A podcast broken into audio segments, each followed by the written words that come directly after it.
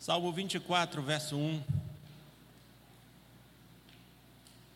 Eu sei que esse assunto dinheiro, especialmente quando dinheiro dentro de igreja, dinheiro saindo da boca de um pastor, hoje em dia é tão complicado, porque muito foi distorcido a importância do dinheiro nas nossas vidas, no dia a dia da igreja. Mas ainda assim, finanças, dinheiro é um tema bíblico e o nosso propósito, como já disse anteriormente, é dar ao dinheiro o devido lugar. Ele não é mais do que a Bíblia diz que ele é. Ele não é Deus, mas nós precisamos dele. E é só disso a gente tem que usá-lo, mas usá-lo bem. Como eu dizia também, ainda agora ele não aceita desaforo. Mas eu só quero lembrar o que está escrito aí no Salmo 24, verso 1. Ao Senhor pertence a terra e tudo o que nela se contém, o mundo e os que nele habitam. A Deus pertence todas as riquezas da terra. A Deus pertence todas as riquezas da terra. E amanhã na escola dominical nós vamos falar um pouco mais sobre isso, sobre o fato, a realidade de todas as riquezas pertencerem a Deus. Pertence por, por direito de criação, pertence a Deus porque Ele criou todas as coisas, mas pertence a Deus por outras razões, e eu não vou dar o spoiler do que eu vou falar amanhã na minha introdução na escola dominical, senão você não vai se sentir animado a vir. Mas a Deus pertence toda a riqueza. Nós não fazemos nenhum favor para Deus quando devolvemos a Ele aquilo que de fato é dele. E não temos como negociar com Deus absolutamente nada, porque tudo é dele. E nós vamos orar mais uma vez. Eu vou convidar a Cássia aqui para que ela ore. E depois a palavra está com Jadson e sua, e sua equipe lá de Princeton. Vamos orar, queridos. Senhor Deus, tu és bendito eternamente. Nós te rendemos toda a honra, toda a glória e todo o louvor.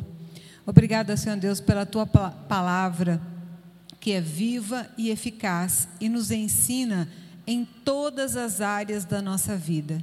E que o Teu Santo Espírito, neste momento, abra o nosso entendimento para entendermos aquilo que precisamos entender, para termos uma vida tranquila diante de Ti, com sabedoria, com equilíbrio, com discernimento. Usa, Senhor Deus, os teus servos para que eles possam ser canais de bênção do Senhor para nos ensinar nessa noite. Em nome de Jesus é que nós oramos. Amém. Pessoal de Prince, então. Vai falar em português? É. Precisa de tradução? Não, precisa não. Eu ia falar em inglês, mas todo mundo aqui é brasileiro, é português mesmo. Nadinha. Meus irmãos, o pastor me deu a incumbência de falar sobre dinheiro. E ele já deu a introdução, né? Dinheiro é algo complicado, né? A gente fala de tudo, fala de futebol, de família, de político, discute, briga, e Aí quando fala do dinheiro, a gente fala assim, não, cuide do seu que eu cuide do meu, não é verdade? Eu sou assim. E a gente tem que mudar a nossa cabeça. Porque a Bíblia, ela fala muito sobre dinheiro, só que com o tempo foi corrompida essa questão do dinheiro por, por igreja não saber lidar com dinheiro, ou então achar que dinheiro é coisa do, do mundo, achar que dinheiro é algo ruim, quem é rico sempre é ruim, é, ficou rico porque roubou, né? Então a gente tem essa cabeça desde pequeno. Eu falo por mim. Tudo que eu falar aqui hoje, eu vou estar baseado na Bíblia, mas a experiência minha que eu passei, que passa e vou continuar passando até morrer, porque a nossa missão só acaba quando a gente morrer. Eu tenho essa frase aí. quero agradecer o conselho da igreja que teve essa oportunidade, essa essa cabeça de falar sobre dinheiro dentro da igreja, que é algo tão como nós falamos, tão complicado, né? Porque quando a gente fala de dinheiro em igreja, lá vem pedir, né? Geralmente é isso. Mas a igreja não ensina a pessoa a economizar, a ganhar dinheiro. A Bíblia ensina. E é isso que essa igreja está mudando, a cabeça, o conceito dessas pessoas, porque a nossa vida é movida por dinheiro, querendo ou não, gostando ou não. Levantamos segunda-feira, trabalhamos até sexta, sábado e alguns até domingo por causa de dinheiro. E por que não entender sobre dinheiro? Agora não adianta falar sobre dinheiro apenas e não explicar o que a Bíblia ensina sobre dinheiro, porque se torna uma aula inútil. Bom, o nosso tema está ali já, é economia doméstica, tá?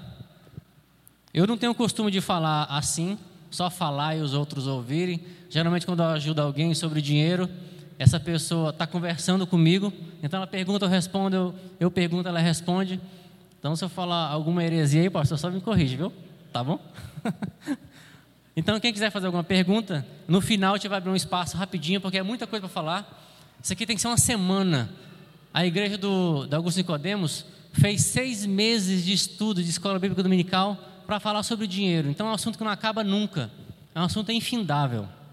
Mas nós vamos resumir aqui o máximo possível. Então vamos conversa, começar. É, tem um requisito mínimo para você estar aqui hoje, para você aprender sobre finanças. E o requisito mínimo é vontade de mudar de vida. Quem tem vontade de mudar a sua vida financeira, a sua cabeça, o seu coração, muda. Porque eu mudei a minha, entende? Eu mudei a minha tem uns 10 anos atrás. Eu tenho 20, 38 anos, então 28 eu penei. Mas depois que eu entendi o caminho, qual que é o caminho? A Bíblia. Não adianta você ler livro de autoajuda, não que não seja útil, é útil sim. E muitos do, dos livros de autoajuda têm princípio bíblico lá. Eles só não sabem citar o versículo, a Bíblia, mas tem versículos bíblicos. Então, o primeiro passo, o requisito mínimo para essa aula de hoje, é você ter vontade de mudar. Bora ver o que Paulo diz em Romanos? Eu botei duas traduções aí para poder te entender. Pare de se amoldar a este mundo mas sejam transformados, renovando a vossa mente, a fim de comprovar por si mesmo a boa, aceitável e perfeita vontade de Deus. Romanos 12, 2. A tradução Novo Mundo. A tradução versão brasileira. Obrigado, meu irmão. Não vos conformeis com este mundo, mas transformai-vos pela renovação da vossa mente, para que proveis qual é a boa, agradável e perfeita vontade de Deus. Eu deixei o sejam transformados e o transformai-vos em amarelo aí. Vocês dá para ver, dá para ver, né? Porque esse transformar não é simplesmente é, ouvir, fui para casa, ah, foi legalzinho aquela aula, ah, foi legalzinho meu, o estudo que eu tive. Ah, aquele texto foi bem legal, vou colocar ele na minha cabeceira. Não, esse texto no grego, sejam transformados. E transformados, eu não sei pronunciar o grego, mas eu sei o que significa. É você entrar num casulo, se mutar e sair de lá uma nova pessoa. Olha a profundidade desse texto, né? Às vezes a gente lê tão corrido, tão batido, a gente não sabe qual o sentido do texto. Então, a vida financeira nossa é exatamente isso. Você tem que, é lógico que é passo a passo, mas você tem que abrir mão de alguns conceitos e é difícil. Depois que você fez a ligação ali na mente, que é assim que funciona, que casa é investimento, que terreno é investimento, não vamos entrar nesse assunto hoje, é complicado a gente mudar a cabeça, né? Mas vamos tentar pela graça de Deus. Hoje a, a, o estudo vai ser mais sobre o conceito básico. Muitas famílias, inclusive na minha, eles não entendem o conceito básico do dinheiro. Se você não entende o conceito básico do dinheiro, você não vai, você não vai ser rico nunca. E eu não falo rico de, de, de bens, de, de, de ter saúde. Não, eu falo rico de dinheiro mesmo. É dinheiro na conta, sabe? É isso que nós buscamos. O conceito de riqueza é muito relativo, né? Ser rico para um é uma coisa, você quer ter casa, alguns ser rico é viajar, outros é ter uma reserva financeira, outros é ter muito para ajudar muitas pessoas. Então, a riqueza é a riqueza em dinheiro que eu estou falando, é relativo para cada pessoa, é muito individual. Por que falar sobre dinheiro? O, o autor de um livro chamado Finanças e Casamento, Howard Dayton, ele diz o seguinte: as Escrituras possuem aproximadamente 300 versículos sobre anjos, 500 sobre amor, 700 sobre fé e mais de 2.350 de versículos falando sobre dinheiro e riqueza, meus irmãos. Vocês já tinham parado de pensar nisso? Eu não, eu não conhecia essa informação. Confesso que eu, eu pesquisei e coloquei, mas eu fiquei abismado com a quantidade de versículos que a Bíblia fala sobre dinheiro. Então, olhando a Bíblia nesse ponto de vista, gente, nós não deveríamos nos perguntar por que nós não damos mais atenção a como tratar o dinheiro. Não que o dinheiro seja algo que tem que ter o, o topo da nossa vida, Mas se é uma coisa que está cotidiano na vida da gente, todo dia a gente está atrás dele, por que não respeitar o dinheiro? O pastor usou uma frase que eu também uso, que é o dinheiro não aceita desaforo. Eu posso ofender o irmão Mimi, a gente vai lá, conversa, ah, perdoa um ao outro e pronto, acabou, né? Um perdoa o outro, o dinheiro não, o dinheiro ele te quebra. E se você brincar duas vezes com ele, ele te quebra duas vezes, três vezes, ele te quebra três vezes. Canso de ver na minha família, mesmo que eu ensine, mesmo que eu mostre, as pessoas sempre cometendo o mesmo erro. Porque depois que você, depois que você ligou aqui na sua mente que dinheiro tem que ser tratado daquela forma, é muito complicado você mudar. Você tem que transformar a sua mente. É só seguir o que Paulo diz lá, tá? Bora para algumas notícias atuais aí do Brasil. Não vou nem para fora, não, o Brasil, tá? A primeira foi no dia 18 de janeiro de 2022. O Brasil encerrou 2021 com um recorde de endividados. A próxima. O endividamento chega a recorde de 71,4% dos brasileiros. Isso aqui é notícia de agosto agora de 2021. E se você quiser justificar, não, mas por causa da pandemia. Não, se você olhar os outros anos, é a mesma coisa. Já olhei, é a mesma coisa. Três a cada, última notícia, três a cada quatro brasileiros estão endividados. Olha o absurdo. E esses dados aí, é só aquelas pessoas que foram para o SPC e para o Serasa. Não diz nem aqueles comércios que nem têm acesso a isso, aquelas pessoas que devem umas às outras, né, empréstimo pessoal, não diz, esses são dados oficiais da Serasa. Amanhã eu queria mostrar o próprio relatório do Serasa para a gente ter noção do perigo que é o dinheiro e porque Deus fala tanto sobre dinheiro. E às vezes a gente passa tanta necessidade porque não dá ouvido à palavra, né? nem ao conselho, é a palavra de Deus mesmo, é ler e entender. E se a gente não entender, perguntar para quem entende, quem tem facilidade com dinheiro. Isso é preocupante. Essa, essa estatística está dizendo que aqui nessa igreja a cada quatro que estão sentados aqui, três estão devendo. É o que diz a estatística.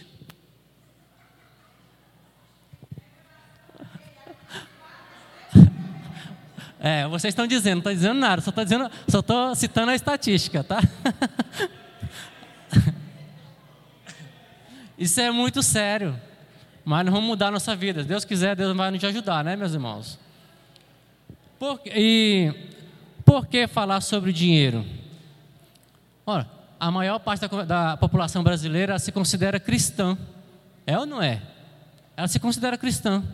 E se a Bíblia é o livro máximo, é um livro mais antigo da Terra que trata sobre dinheiro, sobre finanças, por que nós não lemos a Bíblia? E por que nós não damos ouvidos aos princípios bíblicos, meus irmãos? É porque nós somos teimosos, nós, que eu falo é nós mesmos, nós somos arrogantes, teimosos, afrontadores. Deus fala A, a gente faz o B. É ou não é assim? desde o início do jardim do Éden, não coma essa fruta não, vou comer sim, entende? Vai por aqui não, vai por ali, fala para a rocha, não, vou bater na rocha. Então nós somos petulantes mesmo, e nós sofremos em nós mesmos a consequência do nosso erro. E Deus disciplina os seus filhos, viu? Ah, por que, que o do mundo não faz? Eu conheço muita gente fora da igreja que é rico e. Bom, eu falo por de casa. Deus disciplina os seus filhos. E a chibata canta com força. É, por que falar sobre dinheiro? É, falta conhecimento ou falta a prática dos princípios bíblicos sobre finanças? O que, vocês acham? Falta conhecimento ou falta a prática? São duas coisas diferentes. Uma coisa é você saber, outra coisa é você praticar. O que, que vocês acham? Hã? Os dois? O conhecimento? Ó, você não pode praticar aquilo que você não conhece. Como é que você vai praticar o que você não conhece? Né? É nadar contra a correnteza. Agora, se você conhece, a partir de hoje você vai conhecer alguns, aí você é indesculpável. Lá no céu, quando Jesus falar comigo assim, o que, que você fez? Eu avisei, entende? Eu estou livre da culpa. Então não adianta você fechar os ouvidos, não, que eu estou livre, estou isento. Eu dei o recado, Senhor. É, e o que eu falei no início, tudo que eu falar aqui, que eu vou dar exemplo, eu vou dar o meu exemplo, porque eu não sou perfeito, não fui perfeito, e não vou, nunca vou ser perfeito. Quando eu ficar perfeito, está na hora de eu morrer para o céu, não é verdade? Porque a perfeição é só no céu. E é possível mudar a minha realidade? a pergunta que eu me fiz lá atrás quando eu ouvi uma, uma pregação sobre finanças. Eu não lembro qual canal foi, sei que foi no YouTube. Eu sou um youtubezeiro, aprendo muito no YouTube. E a resposta que eu tenho para você é sim. É claro que sim. Mas como é que muda? É você escolhendo mudar. Entende? O seu pai não vai fazer você mudar, a sua mãe não vai, o teu amigo não vai. É você que tem que escolher mudar. É você que escolhe tudo. Deus dá a graça da livre agência e você escolhe. E você arca com as consequências das suas escolhas. Assim como eu arco, arquei com as minhas e arco até hoje. E até o fim da nossa vida vamos continuar arcando, tá? E o que eu preciso fazer? Ter conhecimento. Mas onde é que estão esses conhecimentos? Eu não. Eu, muito tempo, eu, eu fui nascido e criado na igreja. E, e é, é, complicado na igreja, quando você nasce e é criado, é que aquilo fica, aquilo fica algo tão automático, que você ouve algumas palavras, você, ah, já ouvi, o Senhor meu pastor não me faltará, ah, entende? É automático, você não dá mais atenção às palavras. E Deus é Deus de detalhes. Deus é Deus de detalhes. Deus deu uma ordem para Moisés, fale a rocha. Ele bateu. Por isso ele não entrou na terra prometida, entre outras coisas, né? Mas Deus é Deus de detalhes. Ele quer que nossos ouvidos sejam atentos às palavras dele. Nós temos que ter tempo de meditação. Assim como nós temos tempo de trabalhar, temos tempo de meditar na palavra. 2.350 versículos sobre finanças, sobre dinheiro, sobre riqueza. Nosso Deus já foi lido aqui, é o dono do ouro e da prata. Ele é o dono do ouro e da prata. O ouro e a prata aqui são dinheiro, riqueza, real, dólar, euro, tudo é dele. Ele dá para a gente administrar e seremos cobrados, não tenha dúvida disso não. Nós somos mordomos. Bora ver o que o profeta Oséias diz, lá em Oséias 4,6. O meu povo está sendo destruído porque falta o conhecimento. Porquanto rejeitaste o conhecimento, também eu te rejeitarei. Esse é o Senhor falando. Para que não seja sacerdote diante de mim, visto que esqueceste da lei de Deus, também eu me esquecerei dos teus filhos. Alguns podem falar assim: não, isso aqui é para profeta, é, isso aqui é para sacerdote. Nós somos sacerdote do Senhor. Aquele tempo lá de ministração acabou. A partir de Cristo veio, nós somos sacerdote do Senhor. Ele tá, ele, Deus está dizendo que, como representante dele na terra, como é, sacerdote para levar a palavra, nós temos que seguir, ter uma vida santa, nós temos que ser exemplo, nós temos que tratar o dinheiro com o devido respeito, sem colocar ele no pedestal, sem como colocar em primeiro lugar, mas temos que respeitar o dinheiro porque não é nosso, é simplesmente não é nosso. Nós temos a mania de achar que as coisas são nossas, meu carro, minha casa, meu terreno, e não é. Você é apenas um administrador.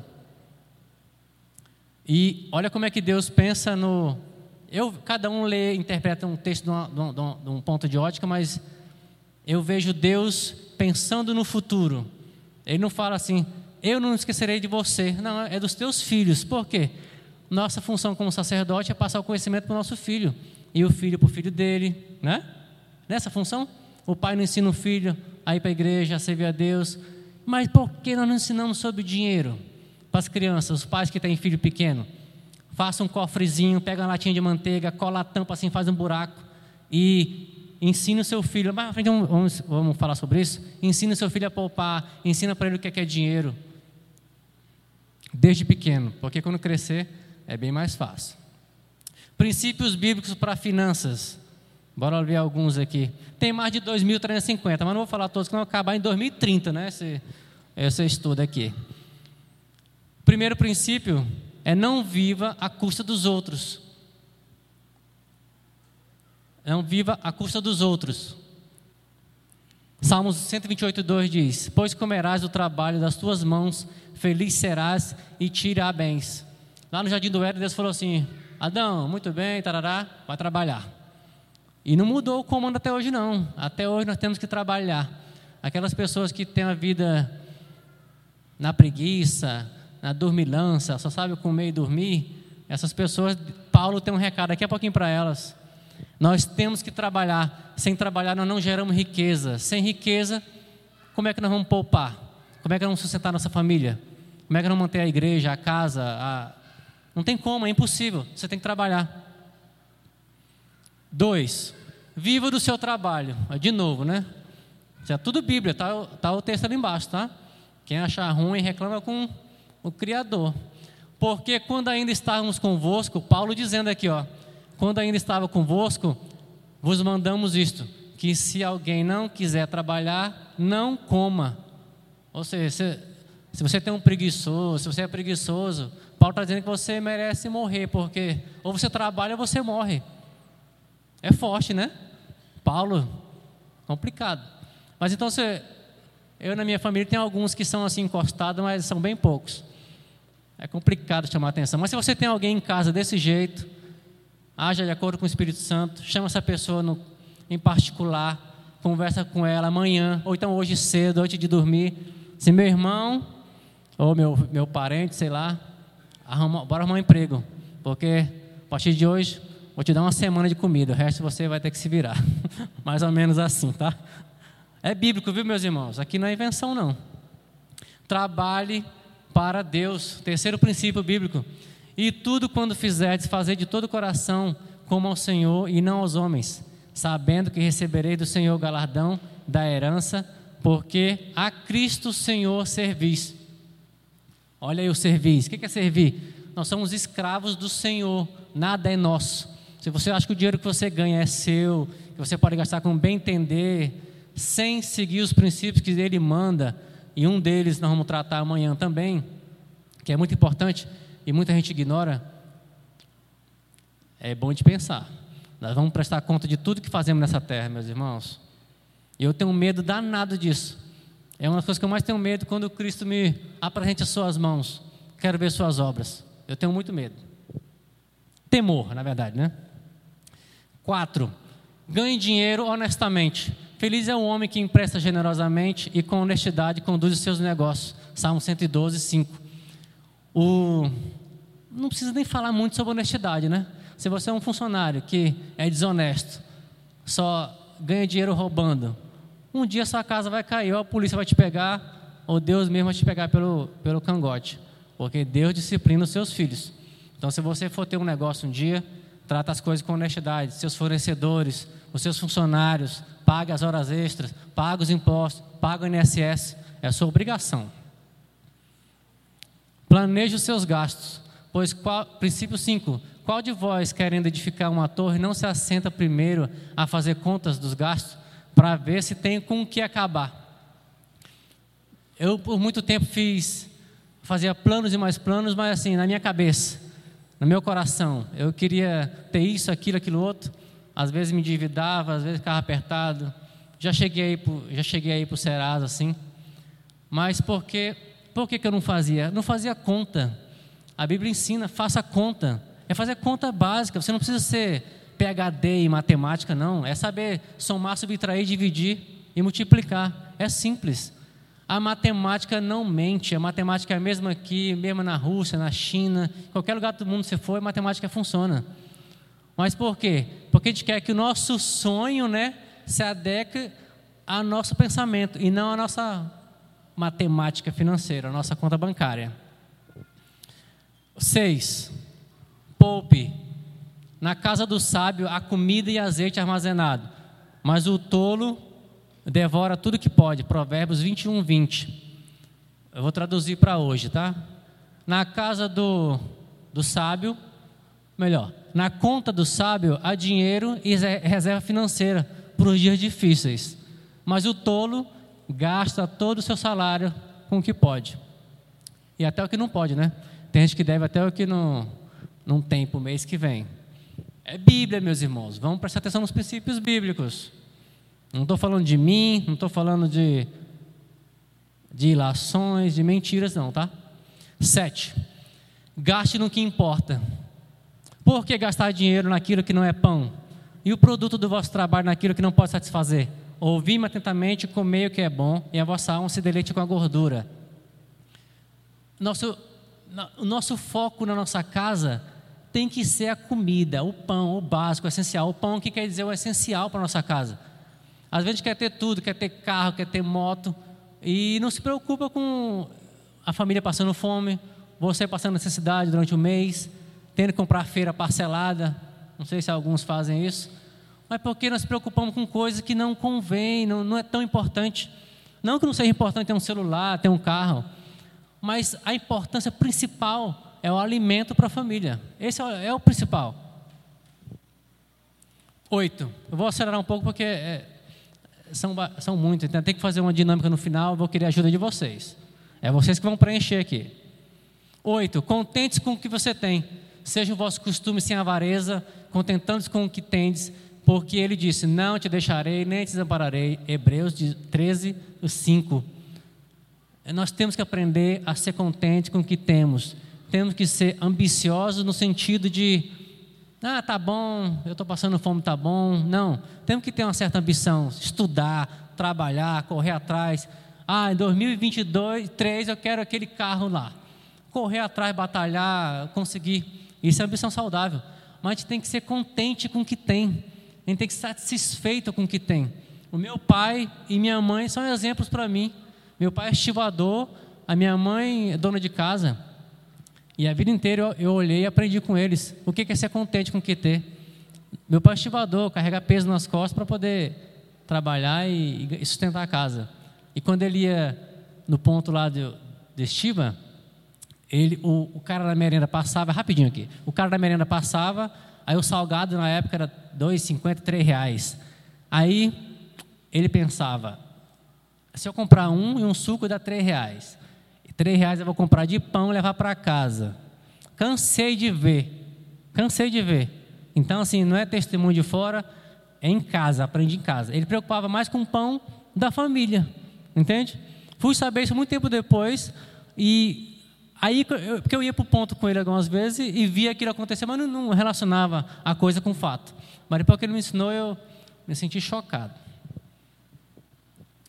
E é uma lição para mim até hoje. Na, Lição 9, princípio 9. Não ame o dinheiro, porque o amor ao dinheiro. Foi até lido aqui, né, pastor? Foi? Ó. Porque o amor ao dinheiro é a raiz de toda espécie de males, e nessa cobiça ao dinheiro, alguns se desviaram da fé e traspassaram a si mesmo com muitas dores. Quem aqui conhece alguém que se apegou tanta riqueza ao dinheiro? Não precisa falar, não, só pensa, tá? E aquela pessoa se perdeu, se atolou em dívidas, está ruim até hoje. Eu conheço um, vários, porque a ganância dela foi muito grande, querer ficar rica rápido.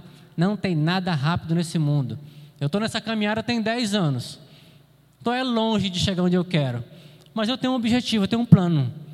E se eu seguir o princípio, os princípios que a Bíblia ensina, e eu estou seguindo a maioria deles, porque perfeito nós não somos, nós conseguiremos sim chegar lá. Eu quero todo mundo rico, milionário, ajudando a igreja, ajudando a sua família, e não ajudar só com dinheiro, é com ensinando a pessoa a poupar, a pessoa a investir. Que maravilha isso, meus irmãos. Eu recebo alguns testemunhos de algumas pessoas que eu já conversei sobre dinheiro. Eu, às vezes eu choro porque a gente acha que foi algo tão comum, né? Falar sobre. Não, mas naquela vida daquela pessoa teve um impacto muito grande.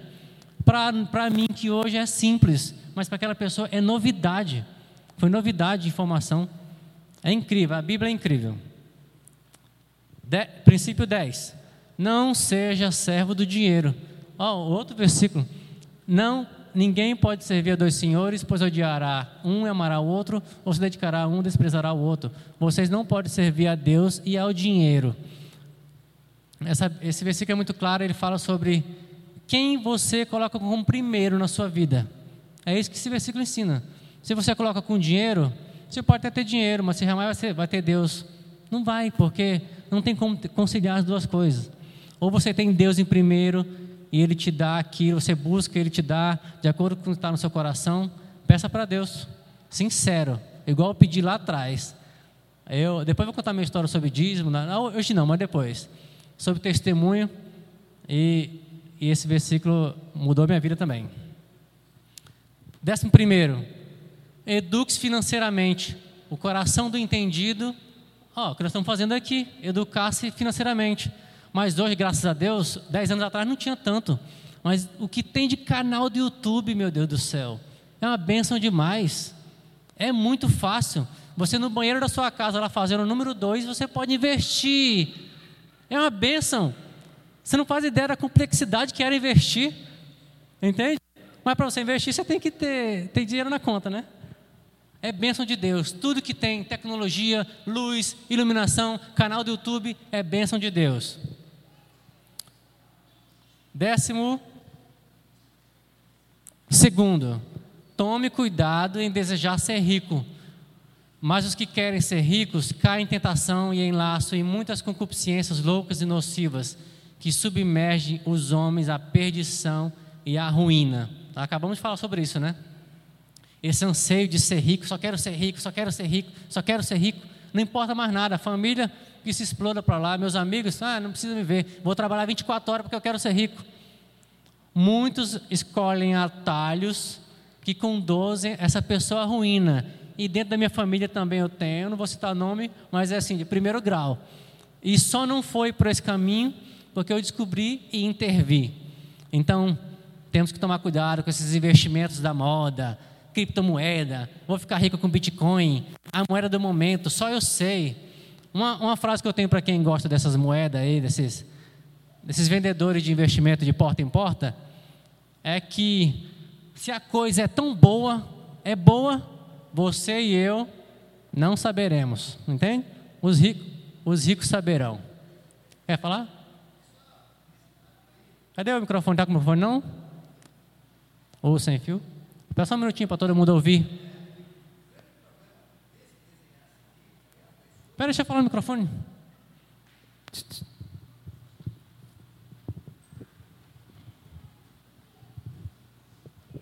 Sim. É, eu vejo muito isso hoje em pessoas querendo ser isso e aí cai no laço de o que é mais fácil. Aí cai para o lado das drogas, entendeu?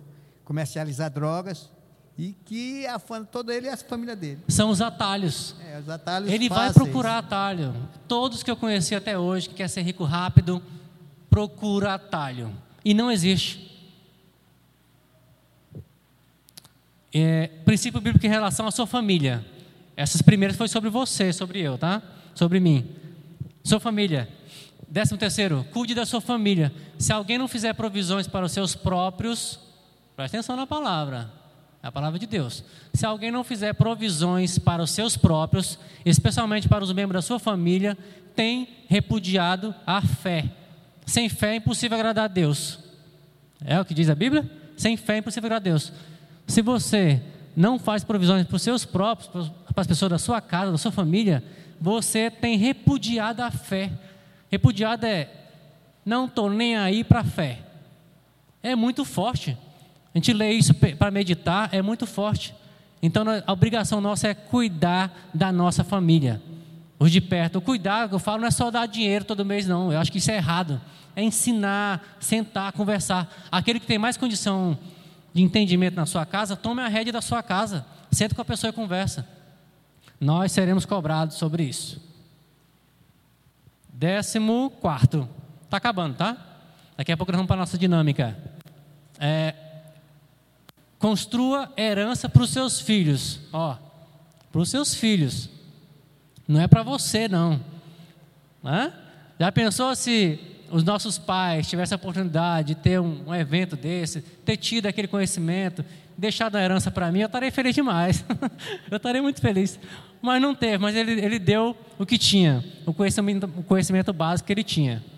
Tinha não, tem, que está vivo até hoje, graças a Deus. Espero que viva muito tempo. Falar.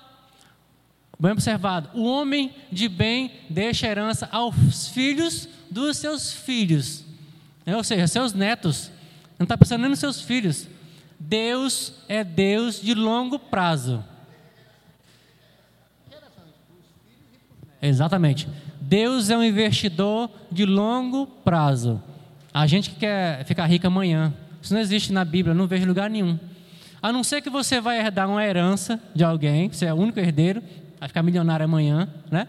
Ou você acerta na Mega Sena, aí você fica rico. Mas eu lhe garanto que se você não tiver os princípios bíblicos na mesma velocidade que você ficou milionário, você vai perder tudinho. Amanhã nós vamos mostrar alguns vídeos aqui de alguns milionários que hoje passam fome, passam necessidade. Então, nunca foi o dinheiro a questão. Deixa a herança para os filhos dos seus filhos, né? Até para os seus netos. Então, trabalhe na mente dos seus filhos para que seus filhos eduquem seus netos sobre dinheiro. E ensine os seus filhos a tratar o dinheiro. Já falei no início aqui, faça um cofrinho com a latinha de manteiga, não precisa nem comprar cofrinho não. Se puder comprar, compre. Ensine ele a poupar, dê todo mês. Fala assim, ah, meu filho, a partir de, é, sei lá quantos anos que é, já entende que é dinheiro, né? mas os pais sabem isso. Quando o filho começa a pedir dinheiro é porque já entende. E ensine eles a poupar. Assim, papai vai te dar 10 reais. Um real será para dízimo, quem é cristão, tá? Dízimo. E você vai ter que poupar tantos por cento. Esse é o nosso acordo, tá combinado? Porque se você fizer isso, você ensinar ele, porque no final do ano, você você guardar isso, você vai ter tanto. E você só vai poder abrir final do ano. Ensinar a criança a investir desde pequenininha. Eu garanto para vocês que quando ele crescer, ele vai ser bem sucedido. Financeiramente, tá? E espiritualmente também, que isso aqui é espiritual. É, décimo quinto, está acabando. Não. Décimo quinto, Cláudio, é? É, décimo quinto. Eduque financeiramente seus filhos. Que todas essas palavras que hoje lhe ordeno estejam em, em seu coração. Ensine-as com persistência aos seus filhos. Persistência todo dia, todo tempo. Converse sobre elas quando estiver sentado em casa, quando estiver andando pelo caminho, quando se deitar, quando for levantar, quando for no piquenique, quando for no supermercado, quando for fazer com a compra na internet, ensine os seus filhos. A hora é quando eles são pequenos, porque quando eles crescerem, meu irmão, vai ter a base que eu não tive com tanta clareza. Quem tem filho pequeno, a hora é agora ensinar sobre, sobre dinheiro, sobre Bíblia. E Deus não mente, tá? Em relação a Deus. Décimo sexto. Reconheça que tudo vem de Deus. Teu Senhor, teu Senhor são a grandeza, o poder, a glória, a majestade, o esplendor, tudo, pois tudo que há no céu e na terra é teu. Teu, ó Senhor, é o reino. Quer aumentar o brilho aqui? Tu, teu Senhor é o reino, Tu estás acima de tudo, a riqueza e a honra vêm de ti, tu dominas sobre todas as coisas. Nas tuas mãos, preste atenção no final, nas tuas mãos, Deus, estão a força, o poder para exaltar e dar força a todos. O que isso tem a ver com, com, com dinheiro? Tem tudo. Se Deus tirar a sua força amanhã, você dorme hoje, amanhece na cama do hospital amanhã, acabou todos os seus planos. A gente acha que as coisas são por nossa força, porque eu sou fitness, porque eu como isso, eu como aquilo, porque eu não eu evito sair, né? Eu evito fazer atividades perigosas, eu uso cinto de segurança, porque então assim, eu vou viver muitos anos, né? É besteira. Se Deus tirar a sua força amanhã, a sua renovação celular, acabou. Todo o seu plano acabou. Tudo vem de Deus e tudo é dele. A gente que acha que é dono, nós só administramos. Décimo sétimo, está acabando. É verdade agora, tá? Honre a Deus com seus bens. Meus irmãos, são 2.300 versículos. Eu botei os principais aqui, as bases da, da coisa. E dividi em tópico aqui para ficar mais fácil. Honre a Deus com seus bens e com a primeira parte de todos os seus ganhos. E se encherão os teus celeiros, transbordarão de vinho os seus lagares. Esse versículo, dez anos atrás, li várias vezes ele, mas nunca tinha parado para entender a profundidade dele. Quando eu entendi, eu fiz um voto com Deus lá atrás, é, coloquei Deus à prova mesmo, admito, porque Ele me autoriza a fazer isso, Ele me autorizou, mas não a prova, a prova de, como é que eu vou te falar assim, Senhor, eu vou te dar 10, eu quero 20, não é essa prova que eu fiz. Eu fiz a prova ouvindo Augusto Nicodemos, eu lembro. Eu fiz a prova, Senhor, eu vou fazer o que o Senhor está falando e vou dar a primeira parte, mas eu desafio o Senhor eu quero ver se não vai faltar no meu orçamento, entende? Porque a, a nossa matemática, meus irmãos, é mil é, menos cem é 900, né? É ou não é? Na matemática de Deus, não. Mil menos cem é o valor que Ele quiser, entendeu? Na nossa, não. E é muito complicado mudar a mente. Eu falo porque eu comecei a ser dizimista tem uns 10 anos. 28 anos eu roubei a Deus o tempo todo. Mas isso é um assunto para outra aula. Quem sabe um dia a gente vai dar aí. E é roubar a mesma palavra, tá? É roubar. A palavra é roubar. E é muito mais profundo que roubar. É, décimo oitavo. Confie em Deus e somente nele. Alguns confiam em carros cavalos, mas nós confiamos no nome do Senhor. O que é confiar em Deus? Acreditar no que Ele está falando. Se você pegar, eu fiz isso lá na loja, a Cláudia testemunha, eu peguei esse, alguns versículos desses, coloquei na parede da minha loja lá. Escrevi e coloquei o versículo, para que eu não pudesse esquecer das promessas de Deus, né? Porque às vezes a gente vai para a igreja uma vez na semana do domingo, assiste 30 minutos de pregação, e em casa fica por isso mesmo. Tem como se formar na faculdade indo uma vez por semana na escola durante 30 minutos? Não tem. Você tem que estudar toda semana, fazer trabalho em casa, fazer TCC e provar para a banca que você está apto àquilo. A mesma coisa é Bíblia. Não adianta a gente vir para a igreja uma vez por semana, duas por semana e achar que está alimentado. Que assim, eita, o pastor me alimentou, estou carregado. Não. É, senhor? Décimo nono. Não viva ansioso ou preocupado. É ansiedade. Eu já fui muito ansioso. Já perdi cabelo. É, a história é triste. Não, é porque eu sou muito agoniado. Eu, eu aprendi a separar a, a pressa da ansiedade. É difícil, mas eu estou tentando. Não estejais inquietos por coisa alguma, antes vossas petições sejam tudo conhecidas diante de Deus pela oração e súplica com ações de graças. E a paz de Deus, que excede todo entendimento, guardará os vossos corações e os vossos pensamentos em Cristo Jesus. Amém, né? Esse versículo é muito profundo. Nós temos que confiar mais em Deus, mas confiar daquela maneira de confiar de você, deixar tudo na mão dele. Ele fala que os, ah, as, as, as, as plantas do, do campo se vestiam melhor do que o rei Salomão. Os lírios do campo se vestiam melhor que o rei Salomão. E naquela época o Salomão era o mais rico da terra, né? Em relação aos outros. 20. Nunca deva nada a ninguém. Hum, agora começou a apertar. Nunca deva nada a ninguém. Quem está falando é o Jades? Não. É Romanos 13, 8. A ninguém devais coisa alguma, a não ser o amor com que vos amei uns aos outros, né? Deus falando. Agora vamos botar uma, uma aspa nesse, não nunca deva nada a ninguém, né? Deus Deus é dono do cartão de crédito, do financiamento, do crediário. Deus é dono de tudo isso. O problema não é isso. Do talão de cheque, do cheque especial. Ele é dono de tudo. Ele deu para nós usarmos. O problema é que nós não sabemos usar porque não temos o princípio bíblico e queremos gastar aquilo que não é nosso. O dinheiro que você ganha não é seu 100%, imagina aquilo que você nem tem, né? Então, quando nós fazemos isso, nós estamos tentando a Deus. Se nós estamos administrando algo que não é nosso e nós tratamos com desprezo, nós estamos tentando a Deus. Isso é pecado. 21. 21. Pague os impostos. É, essa parte eu confesso que eu não gosto muito, não.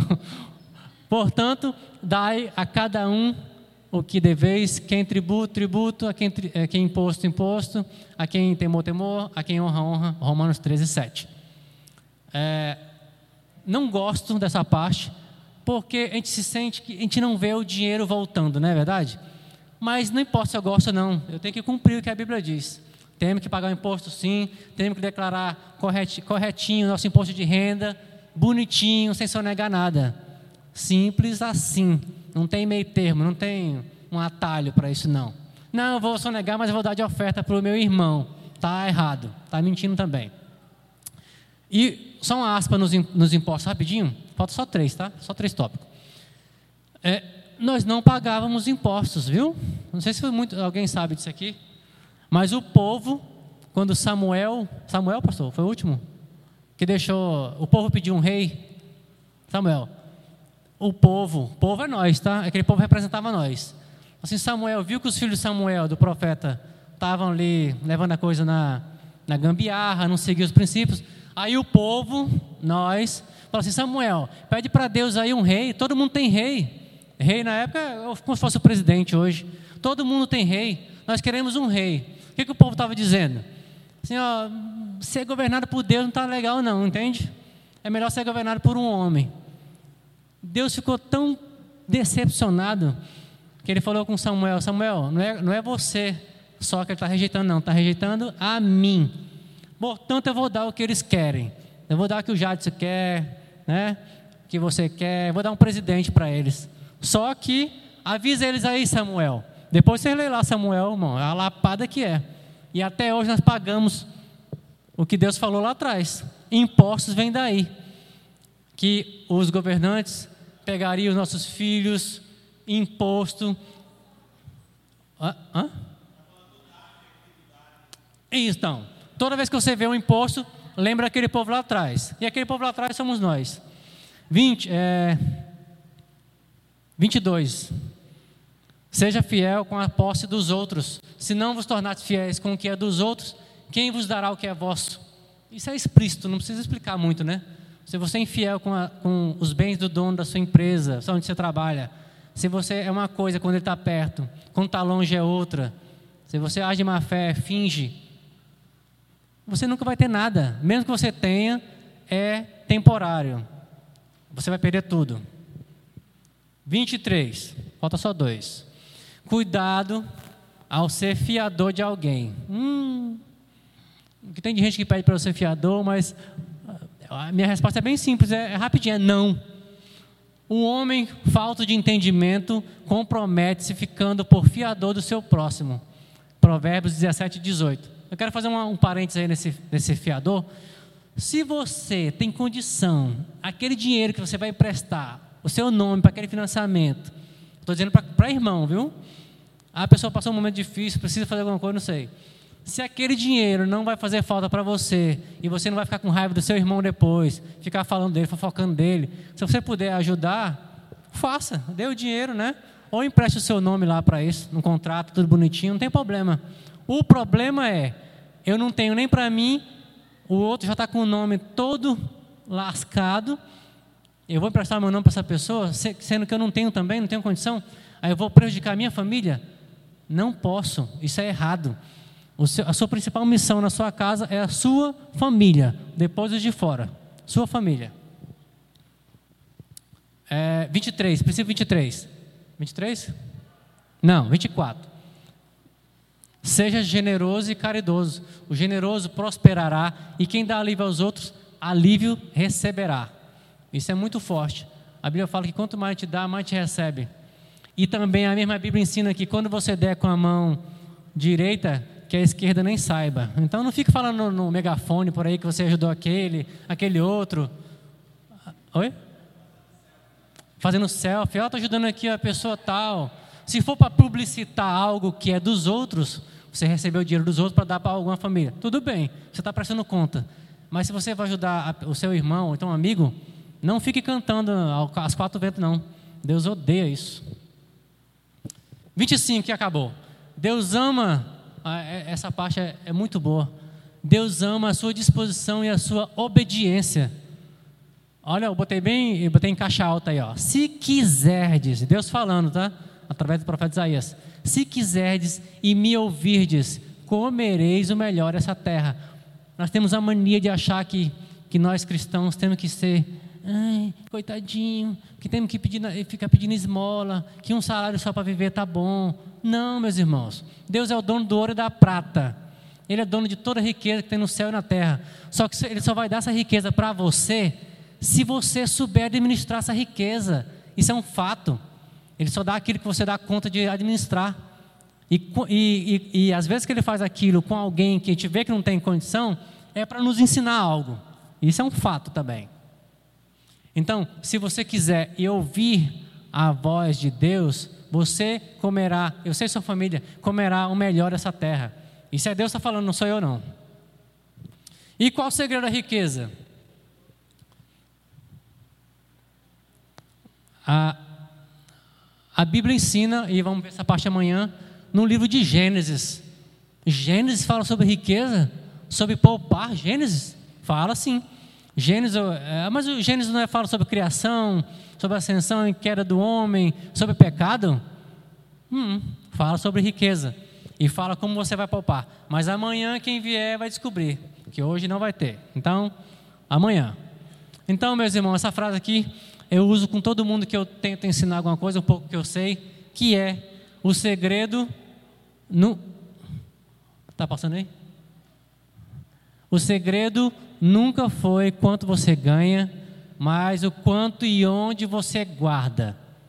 Se você gravar essa frase e colocar lá na, sua, na prateleira da sua penteadeira, na sua televisão, na sua geladeira, você vai saber o segredo dos ricos e todos os bem-sucedidos. Tem, tem, dessa igreja tem, muito, tem muita gente muito, muito rica. E se você for conversar com elas, eles fazem exatamente isso. O princípio que eles têm é sempre gastar menos do que ganha. Esse é o princípio das pessoas ricas. Eu falo rico de dinheiro mesmo, gente rica. É gastar menos do que ganha. Esse é o segredo, tá? Esse próximo. Esse, quem conhece essa pessoa aí? Alguém conhece? Ninguém? Esse é o Warren Buffett. Esse homem, presidentes mundiais pedem conselho para esse cidadão aí.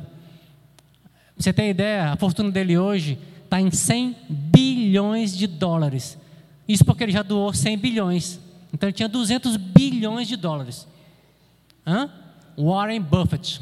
Pesquisa sobre esse homem. Ele não é cristão, mas com certeza aplicou muito princípio cristão e tem muito a ensinar para a gente. E uma das frases dela, dele é sobre o que nós estamos acabando de falar. O mercado, essa frase é dele, o mercado, o mercado que ele fala é a bolsa de valores, foi feito para transferir dinheiro dos impacientes para os pacientes. Ele investe só a longo prazo. Ele só investe a longo prazo. Ele investe desde os 15 anos de idade. Já pensou? Ele começou com mil dólares. Ele tem 70 e poucos, quase 80 anos, se eu não me engano. E tem 100 bilhões de dólares, meus irmãos. Isso é dinheiro que não, não consigo nem contar. Eu não consigo nem escrever a quantidade de zero. Não sei nem escrever.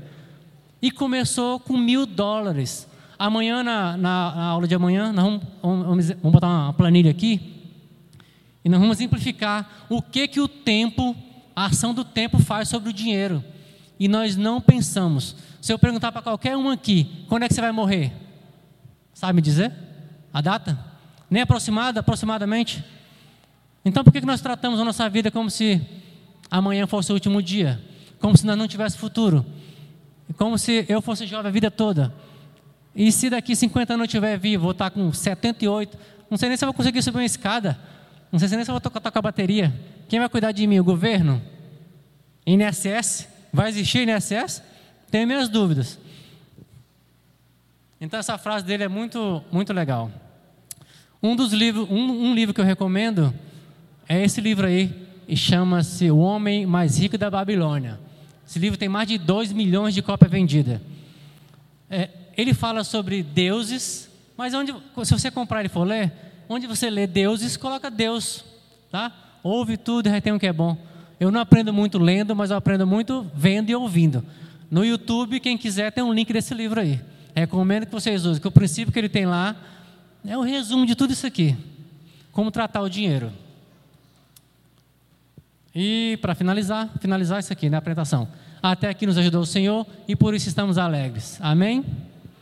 Então espero que eu tenha contribuído com alguma coisa, algum entendimento. Se ficou dúvida, eu posso responder depois. Se eu não souber, eu vou procurar quem sabe. Mas eu vou. Pode colocar o, o, o slide, Cláudio. O, o Excel. Agora vamos participar de uma, de uma dinâmica que eu quero a ajuda de vocês. E eu vou deixar esse. Eu vou ter que ir para ali porque eu tenho que ver, tá? Eu vou deixar esse, esse documento do Excel disponível para quem quiser usar em casa. Sem economia doméstica, se você não entende as despesas da sua casa, você jamais vai ser rico, nunca, não tem como ser próspero. O que eu falo próspero é de dinheiro mesmo, não tem como, porque é o princípio da riqueza. E eu aprendi isso em casa. Colocou, Cláudia? A Cláudia vai colocar ali. Eu quero que você vai ter você tem três abas nessa planilha. A primeira são as entradas, a segunda as saídas e a terceira o resumo. Nós vamos aprender. E eu gostaria muito que quem não fizesse, meus irmãos, o planejamento financeiro em casa começasse a fazer a partir de hoje. Hoje não, mas está tá tarde, né? Mas se você dorme tarde, começa a partir de hoje. E não precisa ser expert. Você pode. Quer ajuda? Você pode fazer com caneta e papel. Isso é simples, não precisa ser saber Excel, saber fórmula avançada, não. Tem um aplicativo também que faz isso hoje. Esse é o princípio básico da riqueza. Aí, tá aí já na tela. Esse arquivo vai ficar disponível, a Cássia pode mandar no grupo, né, claro? Quem quiser usar, pode usar, tá? É, eu quero que vocês me ajudem ali, ó. Vamos, vamos considerar que uma renda familiar de uma, de uma casa que tem marido e mulher e dois filhos. Quanto vocês acham que é a renda familiar? Eu preciso que vocês falem. Dois salários? Quem mais? Quem mais? Acha que mais ou menos? Dois, então, está na média. Dois salários lá. Quanto é que é o salário hoje? 1.200? Então, 2.400, Cláudio. Então, 2.424, é isso? Renda está mais ali? Quem botou mais? Ah. Então, renda extra. A gente pode considerar alguma renda extra? Você acha que no dia a dia a gente não pode fazer alguma coisa? Você, você tem alguma habilidade? Faz crochê, faz bolo. Será que a gente pode considerar que nessa hora, nesse tempo de trabalho aí, gente poderia pelo menos ganhar 500 reais por mês? Pode sim ou não? Vocês que mandam aí, eu não estou mandando nada. 500. Coloca aí, claro. Então, moça, se você fizer 500 reais por mês de renda extra, ah, tira o chapéu, viu? Auxílio governamental.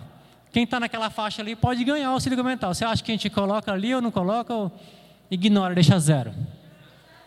Deixa zero. Deixa zero.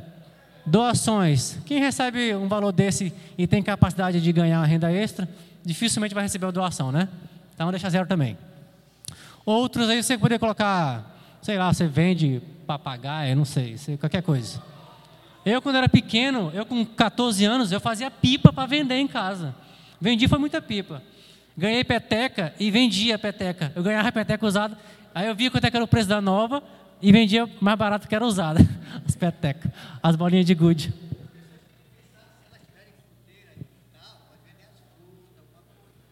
Eu não entendi. As pessoas que têm fruteiras no quintal podem vender fruta na própria janela da casa dela. Olha aí, tá vendo? Eu Temos, já sei muito isso. Eu sei que aqui tem muitos empreendedores, só não sabem disso. Tem que ter, um, tem que ter uma palestra um dia sobre empreendedorismo, né, pastor? Também, né? Então, 2.924 ali foi as entradas. Passa para o lado, Cláudio. Agora vamos à saída, a parte boa, né? Ei, coisa boa. Quatro. É, dois adultos e duas crianças. Então, você me disse que tem que colocar ali. O que, que tem que colocar ali, meus irmãos? E o valor? Feira do mês, Cláudio. É, bora, bora pro vagarzinho que a Cláudia botar ali. Coloca a letra maiúscula para ficar bonitinho. Espera aí, espera aí. Você acha que vai faltar até planilha para isso? Eita, vocês comem.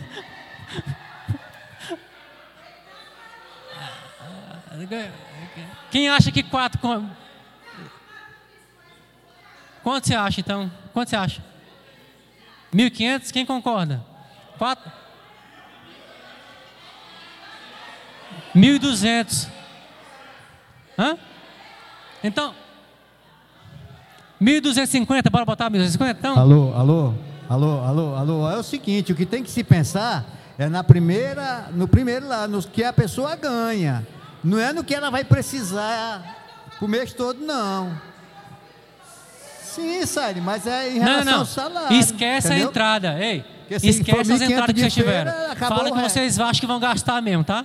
Esse é o exercício. 1.200, é, é, claro, em percentual, Jadson, Jadson, Jadson, em percentual, vamos por 50% do que a pessoa ganha, é, deveria ser para feira de alimento, entendeu? É, tá. Tá bom, 1.200, fechado. Mil, esse. E o próximo item, meus irmãos? Deixa eu só ouvir aqui. Peraí, só, só para ouvir baseados em fatos. explicar.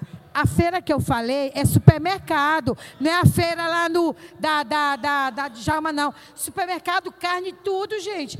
É R$ 1.500 e olhe lá. Olha só, vamos ver aqui um pai É, que tem. é. Quantos, quantos você acha que daria, Mimi, para sustentar a família com tudo, igual a Sairi falou? O básico, o básico, 1.200. O básico. Vamos Básico, entrevistar né? outro aqui, peraí. Quanto você acha que daria, meu amado, para sustentar a sua família? Pastor, só que tem o seguinte que eu estava até discutindo aqui com a, com a Nara. Isso é relativo. Porque, por quê? Se você ganha mais, a sua feira ela é mais. Uma pessoa que, obviamente, ganha dois mil reais, eu acho difícil ela gastar, fazer uma feira de mil e quinhentos reais. Por isso que eu acho que é relativo. Ela vai, ela vai diminuir a carne, ela vai diminuir alguma coisa, vai comer arroz. É. Então, assim, hoje... É porque a gente Sari tá- é, a então a gente Sari é rica, né, Sari? Não, então, assim, é relativo. Mas Estamos descobrindo aí, estamos descobrindo. o básico. Só um momento que eu não terminei aqui meu relato, sério. O básico. É, então assim, em média, é nessa média de 1.200 mesmo, 1.200 a 1.300. Mas Ah, é relativo. tá, Se quem tá ganha bom. mais vai gastar dois contos de Também feira acho e que quem ganha 1.200 menos tá gasta bom. 800. Para essa renda aí, concordo. Acho que 1.200 tá bom. 1.200 então? Ô, o Aziel quer falar aqui também. Fala aí, fala. É verdade. Uma... Ó, ô, Oziel. Fala, Oziel. Não, tipo assim, eu falo, lá em, lá em casa, lá em casa é, é- é- eu compro quinzenal, né? Então, tem horas que vai dar 400, mas assim, não levo quase nada, 500, mas é, é, é- Quinzenal. é essa média, é essa média aí mesmo. Então pronto, fechamos no Essa 1.200. média mesmo, 1.200. Não fique bravo um com o outro, é 1.200 mesmo. 1.200, 1.200 Ó, então. próximo item, bora próximo item. Aluguel, Jadson. Eita. Energia. Quanto vocês acham? que- Aluguel. Quanto vocês acham que. É, considerando que a pessoa não tem a casa, né? Vamos considerar que é mora de aluguel. Uma casa para quatro pessoas morar. 500 reais? 500. 500 conto o aluguel? 800? do centro. Esse valor é longe do centro. Nós estamos botando uma família básica. 500 reais longe do centro. Você encontra casa com três Sim. quartos, tudo. Entendi. Oi? Ó, ali o corretor. Ó o corretor ali, ó. Quanto dele? 500? Ô, Jadson, estão falando aqui que é mil reais o aluguel aqui, ó. Olha aí. É mil reais, sério, não. Uma casa para quatro pessoas. Ih, mas, Mas considera o salário. mas, mas vamos considerar a renda, a renda pouca da pessoa. É, a renda pouca. Gente, se for para considerar a renda, a pessoa vai morar lá no São Domingos, ela vai pagar 500 reais para morar só numa casa com um banheiro, um- uma sala e um banheiro. Porque se for para outro lugar e tiver dois É compartimentos, de acordo com a é renda da pessoa mesmo, tá? Ei, ei, pessoal, peraí, tá muito bagunçado isso aí. Todo mundo falando junto, ninguém entende nada. Olha. Tá, atenção. Ó, vocês têm que observar que uma pessoa que ganha nessa média de salário, ele não vai dar conta de fazer uma feira de 1.200 e um aluguel de mil reais. Ele vai morar longe. Mesmo ele tendo um custo alto de combustível, que ele vai ter uma motinha. Então, o máximo que uma pessoa hoje paga de aluguel é 600 reais. E olhe lá, Nessa renda, né? nessa renda É. aí. Porque é uma renda média baixa. Põe 600, claro, 600. 600 então. Próximo item. Energia, Cláudia. E aí? A casa para quatro pessoas, um aluguel de 600 reais. Quanto gasta de energia? Hã? 250? É. 300 ali o Márcio está falando, ó, 300. 300? 300 ou 250? 250?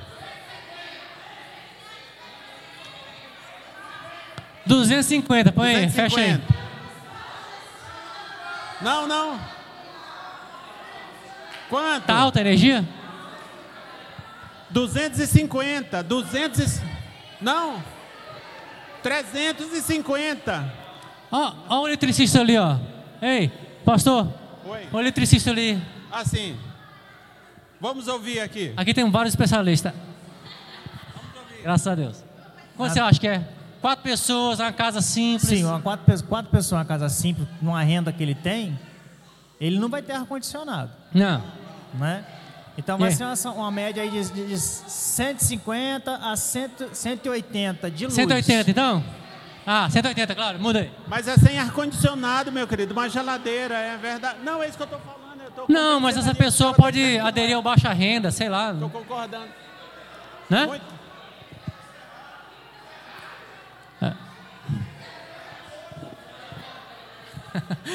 Gente, é uma casa simples. É o cenário que vocês escolheram ali. Ô, Jadson. Jadson. Ja, Jadson. Jadson, a- a- a- é, essa jovem senhora que está... Fala, minha irmã. Então, assim, mesmo uma casa simples, quatro pessoas, ele vai ter no mínimo três ventiladores, vai ter uma geladeira e às vezes a geladeira não é nova. Só o imposto aí vai dar em torno de 120 a 150 reais. Ele vai gastar muito mais, vai ficar no torno de 300, 350 de energia. E isso se ele não for cadastrado no governo para baixar a renda, que é baixa renda. Tem que ver isso. É, é, é porque. Vamos só- escutar a irmã ali, ó. Só ganha baixa renda. Que, Fa- Fala bem pertinho. só ganha baixa renda quem recebe algum auxílio do governo, tipo Ah, Bolsa Família. Tipo. Aí, indo para energia. Na minha casa, Quantos eu não são? tenho ar-condicionado. Somos três Três. Não ar- eu moro na Joaquim Acácio, não tem ar-condicionado, não tem batedeira, não tem nada disso. Certo. Eu pago 320 reais todos Aí, os ó. meses. É um salário mínimo. Minha renda é um salário mínimo. A senhora mora no centro aqui, não, né? Moro na Joaquim Acácio, ali no bairro de Brasília. É, né? Pois é. Ixi, Maria, olha. Trouxeram foi a conta aqui, mas. Deu conta aí, ela conta aí. falou, e tomando água do pote. Trouxeram foi a conta aqui. Ô, povo preparado. Aonde é a Presbiteriano é bicho branco. Cadê? Cadê essa conta? 230. Não é. Tem conversa fiada, não. Ah, tá. Quanto, pastor? 230. Gente, ó. Deixa. 280, tá bom? 280, gente? Vamos deixar Uma média. 280. É, 280 tá bom. Hã? Já, Jadson, deixa. Gente, deixa eu falar uma coisa, ó. Vejam bem, é interessante essa participação, porque nós estamos construindo o orçamento mais parecido com a realidade possível. Exatamente. Então é muito importante sim a participação de vocês. Pois Exatamente. Não? Só um minutinho, deixa a Salim me falar. Deixa eu só consertar aqui a posição do Wagner. Lá em casa nós não temos esse salário aí. E outra coisa, é, a gente tem várias coisas que pegam energia, entendeu? E eu acho até barato, porque tem central, tem outras coisas, entendeu? Mas lá no meu bairro, onde a gente mora, que é um reassentamento, não, não chega, gente. É cento e pouco, as pessoas ficam sem energia. Ficam sem energia, corta-se, porque não tem dinheiro para pagar. A maioria fica lá cortada energia. E outra coisa, meio mundo de gato. Meio mundo de gato, porque a, a Celpa vai lá, Celpa antiga, e corta lá mesmo. Aí eles fazem gato, porque não tem condições de pagar, não paga. Eles nem vivem com essa renda BI nenhum lá quase. É, não, mas esse é o cenário que nós montamos aqui, tá? É uma, uma suposição, tá bom? Aí cada um aplica a sua família e replica em casa. Muito bem, ficou 280 então, beleza? Pró- próximo item, tem algum Próximo item mais? item. O gás. Ó, o gás! Vamos, vamos Quanto é o gás? aqui o botijão de gás. Ó, o gás olha, da- ó, o cara do gás. Tem gente pra tudo aqui Gás. nessa igreja. O gás é 135, mas tá tendo desconto agora. Tá pagando no Olha, o- Pix. olha o mechan aí, ó. No Pix dá pra fazer Tá até quanto, macho? 128. No Quanto, dinheiro macho? também. 128 no dinheiro 128, Pix. baratinho. 128 gás. Na saída ele vai dar o Vale Gás pra cada membro aqui. Que mais? Que mais? que mais? Internet. É, mas, mas na realidade, olha só, o gás, ele, ele não é todo mês. O gás às vezes ultrapassa. Nós estamos começando agora, família. Começando agora?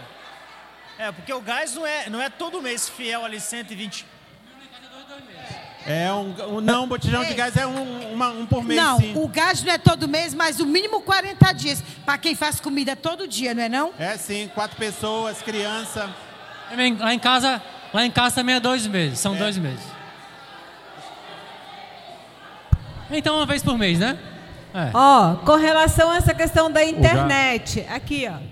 Pode ser que a pessoa não pague uma empresa de internet, mas ela tem 15 reais de recarga, 20 reais de recarga, Isso, não, então tem entrar recarga. internet todo mês. Concordo.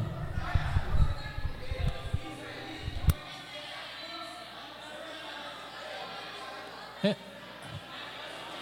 100 reais de internet tá bom?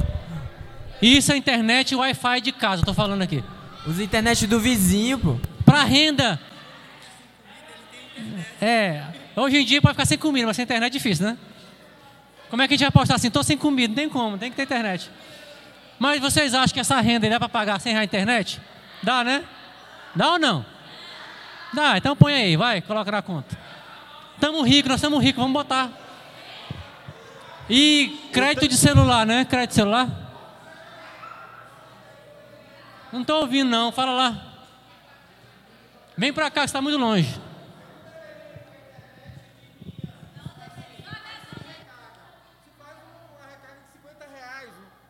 Não deveria entrar internet é, mensal, mas sim recarga. Nessa, nesse aí. Né? Vamos fazer em relação ao que a pessoa Não. faz só recarga. Mas, ah, só recarga? Só recarga. É mais, é mais real. Que uma pessoa de baixa renda não, não vai ter internet. Umas tem, outras não. Irmão, primeiro, antes de nós ter colocado lá a feira do mês, o, o- o casal evangélico é dizimista. Primeiro é o dízimo lá antes da feira.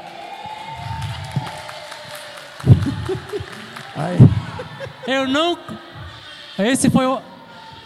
Esse foi meu acordo com a Cláudia. Falei, Não vamos colocar item nenhum, porque a, a, a aula vai ser para membro de igreja. Então vamos ver o que, que vai estar lá em cima. Muito bem, Saire. Pare, você ganhou uma notinha no céu, uma estrelinha, viu, Saire? Brincadeira. Mas é importante lembrar que crente dizima, tá? Não é eu que estou falando, não é pastor que está falando, não é presbiteriana, é Deus que ordena. Então, quanto é que é o salário lá? Quanto é que deu a renda? 2.924, então vai dar 292,40. Se você quiser dar mais, vai do seu bolso. Não, não. Nós temos que viver, bora viver mais. Nós vivemos desvairadamente, né? Né, a maioria da população? Esse é um exercício real. O que, que mais falta aqui? Você tem dois filhos pequenos. Ah, gasolina, né? Gasolina. É, Vamos supor que essa pessoa tem uma moto, né? Ou duas motos, sei lá. É. Então, 100, 100 reais por mês de gasolina? 100 conto de gasolina. Não? Hã? 100 por semana? Não, mas essa é a realidade dele. Meu Deus, é muito. Mas é tu que anda. Quem tem moto aqui que anda de moto? Hã? Meu Deus, é mesmo? Eu acho, que, eu acho que pode botar 100 por mês. De Jesus. acordo com a realidade. Vamos botar 150 por mês, bora? Ah, Só tem uma moto família, só tem uma moto, tá? Só tem uma moto, é. É, 150. Meu Jesus, eu tô- 150 de gasolina. Eu tô. Ó, ei, o, o possuidor da moto ali, ele falou para 25 dias na faixa de 100 reais. De 50. combustível. Então, Depende então da tá na distância, média. 150 é bom, né? O que mais? Tem mais alguma Farmácia. coisa? Acabou? É, tem material escolar. Mas aí não é, é todo mês, não, né? Ah, não é todo mês, não. Material escolar não é todo mês. Remédio, ó. Remédio, Remédio, remédio, remédio, Remédio. Tocilax. Advil. É. Aí. É, quando a pessoa criar a prática disso aí, tem que colocar isso lá no orçamento. O que mais? Remédio. Remédio. Quanto vocês gastam por mês de remédio, mais ou menos? Hã? Farmácia, põe farmácia, Cláudio. Escreve farmácia, é melhor Não, do que remédio. vamos, vamos, vamos ver aquela pessoa que não tem uma doença crônica e não gaste tanto, né? Hã? 200, 300? Ó, o farmacêutico lá, ó. Ó, ó, outro aqui também, ó. Tem para todo tipo aqui nessa, nessa igreja. Farmacêutico, farmacêutico, Ah, é. bioquímico. Quem é que a gente ouve? A Júlia? Ah, Júlia. Ela só vende, ela só vende. 200, tá bom? Jadson, Jadson, depois dessa Covid, triplicou as doenças. Então, pode aumentar essa farmácia aí. ó. Jesus. 250, tá bom? Tá bom 250 ou não tá? amigo? Cento, 150. 150, tá? Tá. Por mês. Bora. é na homem média, corta gente. cabelo, homem corta cabelo todo mês? Corta, corta Eu sim, corto o meu. corta. E a mulher corta, para, pinta. Olha, as unhas, cabelos, cílios, Manicure. maquiagem. Manicure, É. É. Aí, cabelo. Mas, vamos considerar a renda de dois mil e pouco. Jadson, acho que sem conto, beleza. 100 e beleza. Beleza. Beleza, 100 reais. Beleza. É porque tem a manicure. Considerando a, a renda, meu povo, é considerando a renda. Ei, Jadson, só um minutinho.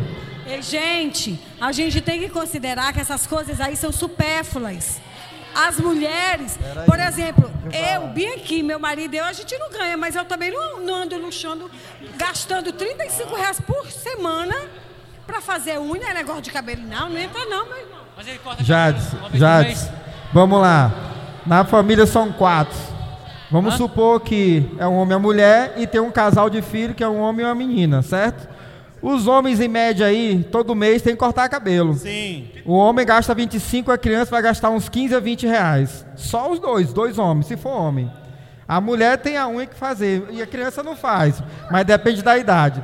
Mas só em relação a corte de cabelo aí vai 50 reais só do homem e, o- e a criança. E, e- Então, pastor, é, Jadson, é por isso que o povo não tem dinheiro. Olha o tanto de coisa aí, moço. Ah, mas essa é a lição para nós. Ainda nem colocamos as blusinhas aí. As brusinhas, a CIA da vida. Ainda mais com a CIA Não na entrou cidade. cartão de. Cartão de crédito. Eita. Meninas, a CIA acabou de chegar. Quem tem conta em banco? Quem tem conta em banco? Brasil, conta Ei, corrente. ei, pessoal, vocês têm que observar uma coisa. O que é supérfluo e o que é essencial. O cara deu 25 motivos ali para vocês se educarem aí e vocês estão colocando coisa supérflua. A gente está fazendo a vida real. Mas é a vontade Isso do é povo. a vida real. Deixa eu falar. É. É, vamos trabalhar. Sim, agora a gente vai colocar a vida real. Depois Cartão a de gente vai. crédito. Quem usa? Usa. Hoje Usa. ficou fácil ter um cartão de crédito. Você abre um aplicativo ali, você tem um limitezinho ali, né? Sei lá, quem ganha uma renda dessa, uns 200 reais por mês, tá bom? Ou mais? Tá, vamos botar aí. 200. Cartão de crédito. Tem o lanche, É. o lanche, Hã?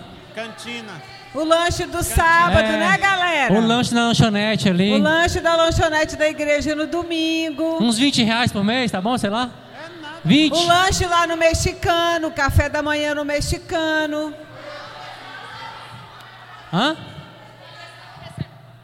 Falando assim, que numa família que recebe esse tanto assim, eles não vão ficar saindo assim pra gastar. Porque o dinheiro vai dar só pras coisas. pessoas. Quatro pessoas lá em casa. Todos são adultos. Lá não, não sai todo mês. Era um milagre alguém sair para comer alguma coisa, então não tinha essas coisas. As mulheres lá da minha família, todo mundo faz as próprias unhas e o cabelo. Então, para mim, isso é muito supérfluo. E o, a compra do mês também, para mim, isso aí foi muito além, mas é a média do pessoal aí. É, é a voz da maioria aí. Quanto vai ser o lanche aí, ó? Por mês. 20 reais, tá bom? Olha, só a Bianca come quatro pastel. 50 reais, tá bom, bora. Ixi, Próximo, tá tem mais alguma coisa, pastor? Não, né? Acabou a. a... Hã? Tem mais algum item para colocar, meus irmãos? Netflix. A parcela da Netflix, pode botar aí 30 conto. Quem usa Netflix em casa, que ganha mais ou menos isso aí? Moço com 200 Todo mundo É. tem Netflix. Já entra no cartão de crédito, né? Vestimenta, né?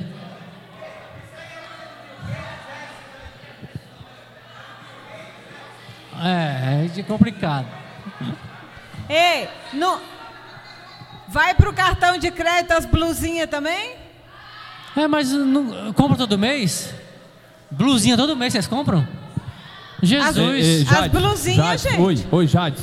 A, a minha pergunta nossa, isso aí é o essencial ou é porque Isso é porque real. tem coisa, beleza. É, o beleza não é essencial. Não Eu tem ve- como fazer Ó, um desse para cada pessoa aqui, família. Não, pois é. Aí se for o essencial lanche, lanche isso não é, não é essencial, moço. é, o que, é, o que ele- saber- é o que o Natan falou que também não gasta com isso. Isso é a realidade, Não, eu meu sei, filho. Isso é o cabelo, mas aí, ó, 100 reais. É um corte de cabelo. É como a gente estava conversando lá, barba não é essencial. Você faz porque quer, mas o cabelo você tem que cortar, é essencial. Mas, Mas tá na beleza. Tu corta o cabelo pra ficar bonito, entendeu? É, presta barba. Eu já economizei e nem corto mais, ó, deixa eu crescer. Ei, o lazer é lá no Recanto Cardoso, gente. Bota aí a despesa com o Recanto Cardoso. Onde é mais o lazer? É. Lazer, sair na, na pracinha. Alguém sai alguma vez? Não, né? A entrada no Recanto Tem Cardoso. que ir no Recanto Cardoso, meus irmãos. Recanto Cardoso da igreja. 30, são É o quatro. seguinte, esses itens aí que são A necessários. Elisângela dá desconto. coloca Cadê a Elisângela? zero. Elisângela. Ei, Elisângela. Tem desconto lá para crente presbiteriano, não?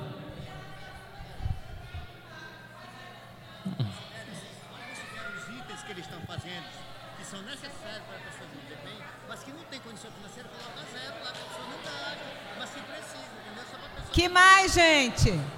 Mas o exercício. No dia a dia, Mimi, não me venha com configurações. A real, vida real. Não, é, é- é- eu, eu não concordo com isso aí não, porque a vida real está muito longe disso aí, abaixo de farmácia aí, isso aí é uma ficção sem fundamento. Não tem nem lógica isso aí. Quem discorda? Então, se for para fazer isso aí, é, na brincadeira pode fazer, mas aí não tem nada a ver com a realidade hoje. Não, mas não tem a ver com a realidade. É, porque... E outra, se você quer ir para um lazer, vai ali para a prainha ali, ó. Que você pode até ganhar uma picada lá de uma cobra lá da jararaca. Ah, é? Tá. Ei, pastor. Tira ou deixa? Gente, vejam só. A gente não está trabalhando com o ideal, a gente está trabalhando com o real. E a gente sabe sim que uma família com quatro pessoas gasta 70 conto com algum tipo de, de, de, de, de- de coisa, alguma, alguma bobagem. Vai lá na orla, toma, um, co- come um, toma uma água de coco, toma um tacacá. É possível que isso aconteça no mês. Pastor, Entende? e provavelmente não acha que não gasta, é porque não contabiliza. Que se- Então- a partir desse exercício aqui, se vocês fizerem em casa com a sua família, vocês anotarem, igual eu faço lá em casa, cada real que pega lá no meu cofre, vocês vão se surpreender. Você vai dizer, meu Deus, eu estava errado ali aquele dia. Às vezes a gente vê um uma coisa dessa aqui, a gente diz que é surreal, que não tem a ver com real. É porque a gente Mas não à medida- faz. Mas à medida que a gente pega, por exemplo, um papel e uma caneta, ou então uma planilha do Excel e começa a tentar em- rastrear para onde Com foi o nosso sinceridade. dinheiro, E, e Jadson, Se Marte, surpreender. e Dinamarte. Aí, essa planilha aí, nós estamos suponhamos que nesse mês houve a necessidade de ter esse gasto. Nós vamos trabalhar nesse mês. Isso não quer dizer que os meses seguintes vai ser a mesma coisa. é pode um não mês. precisar do gás, pode não precisar colocar Isso, cabelo, vai, né? vai modificar. Sim, sim. Pode ser que aumente, pode ser Sim. que adoeceu, precisou ficar Tem internado. mais alguma coisa para colocar Tem aí? muitas coisas. Não, né? E principalmente é a gente entender, quando a gente vai escrevendo aí, para a gente ter noção de onde estamos gastando dinheiro e por que que três entre quatro estão endividados. Exatamente. Esse é o objetivo do exercício. E Cássia, e, ó, a gente nem colocou aí. Vamos pensar que uma dessas crianças é menorzinha, ela usa fralda descartável. Vamos pensar que usa, né? Se é, se é baixa renda, mas vamos pensar que usa, mesmo da mais baratinha, é caro, né? Vamos pensar também a questão da roupa. A criança só usa roupa doada. Criança usa roupa, tem calçado, tudo que se perde muito rápido. Então, assim. Vocês estão entendendo a complexidade que é o planejamento doméstico? Isso aqui tudo é um exercício, aqui é, é, né, é uma imaginação. Mas eu tenho certeza que na sua casa você paga energia, gás, internet, feira do mês. Algumas famílias mudam uma coisa, um item para o outro. Mas eu tenho certeza que se você botar no caneta, você vai se surpreender. Assim como eu me surpreendi, quase cair para trás. Vamos ouvir a Loide aqui depois. Posso? É, eu só estou preocupada. A questão dos pets, quem tem pets em casa sabe que a gente gasta muito com os pets. Gato, cachorro, ou pelo menos eu gasto muito com meus bichinhos. E, é- e é alto, viu? Principalmente quando adoece, porque a gente não quer que os bichinhos morram. E a gente tem que cuidar, a gente gasta muito com os pets. Eu acho que aí entra a questão dos pets. Né? Vamos ouvir a Elisângela ali. Gente, vamos ouvir. Vamos ouvir. Fala, Elisângela. Tem, tem uma coisa que vai me chamando a atenção nesses valores e pelas colocações né, que cada um vai, vai expondo. Às vezes a gente se, se fixa muito nas despesas fixas, né? As despesas que nós temos todos os meses e que não tem como correr. Mas se for analisado a vida de cada um, é, naquela porcentagem das pessoas que estão endividadas, provavelmente elas se endividaram nas extras. Foi aonde você não anota. É, quem tem criança pequena, por exemplo, às vezes você sai de casa, você tem que parar, um filho pede alguma coisa e você vai e paga cinco reais. Você não anota. No dia seguinte, três. No outro dia, dez. No outro dia, um real. Se você começar a anotar isso, é assustador o tanto que a gente é, investe no nosso filho, né? Porque eu não vou falar que é exatamente um gastar.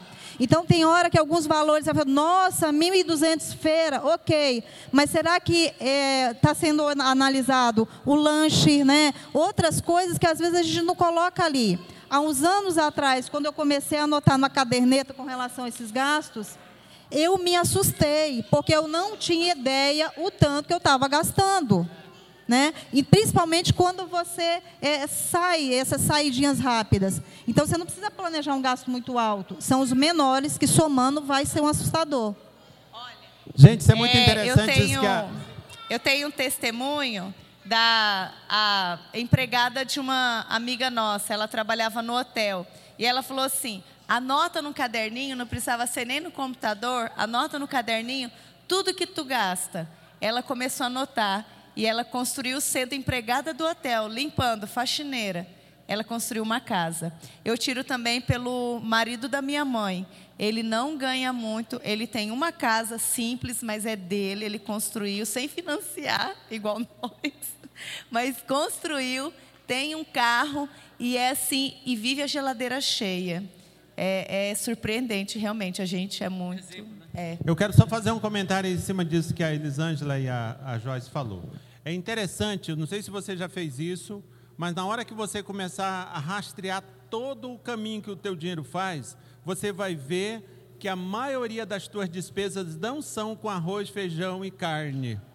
Não Exatamente. são. O que estoura as nossas contas não é arroz, feijão e carne. É as são e as é extras. você não dar nome à sua despesa. Quando você começa a dar nome, ela se, a Elisângela se surpreendeu. Eu me surpreendi. A Cláudia quase caiu para trás. Dá nome detalhado. Saí hoje, gastei três reais. Saí dia tal, gastei três reais. Vai fazendo isso um mês só, meus irmãos. E no final do mês, depois você me dá o testemunho. O que aconteceu? O problema é que nós não damos nome às coisas. Então achamos que não gastamos.